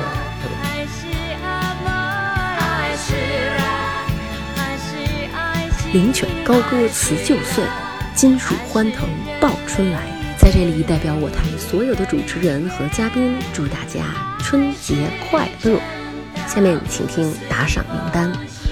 麦乐鸡男孩、宋长兴、李翔、CMD、邓丽、猫老师、真的喜欢小娟娟、糖花卷、行走的正方体、延禧宫游唱诗人、嘚瑟的本拉登、小雅。石灰世界屋脊上闪烁着璀璨的光辉。David 刘、六石子、借情人、XX、夏俊、大蚂蚁、何迪、A 萌、妙妙猫、露露、S 七七，今天能吃两碗饭，天人卷面。九零一婷丽，Sheldon 是我的猫，叫我抱就好。大梦梦、叉叉、雪萌、LB、VV、长角的狮子、Elba 是二哥啊，知行书城、美少女战士小美、Frank 张，六十五千克制。索尼克先生、张和迪、刘小帅、瘦雪、徐可爱、罗家没有海问、卓玛爱上酥油茶、贺大也不胖、艾玛猫老师、韩豆豆、长大勺、愉悦、洛丽塔、达菲 G、美人音姐姐、安林山、A 萌、康林、JX 丹、娜、莉莉丝、白衣外衣。大鹏鹏、黑心甜甜、杜德进、咪妮苏、肿豆豆，什么东西？此人没用户名：海绵、小丑、零幺五七、艾卡、解决小四、小小苏、Mr. Ethan、九姨太、刘小帅、胡可欣，好好听你爷们儿高强的话。鹏、Billy、赵冬雨、嘚瑟的本拉登、瘦雪、大鸟、Chimpanzee Joe、晶晶、行走的正方体、付晶晶、孙雷、董路、陶阳熊、为人低调、周大姐、赵云、红红、火火火、曾楠、韩傻傻、王生、杨威。以上就是这三期在微店发发大王哈哈哈为我们进行打赏的各位听众朋友了，非常感谢大家真心实意的支持，在这里给大家拜一个早年，祝大家二零二零年一切平安顺利，春节愉快。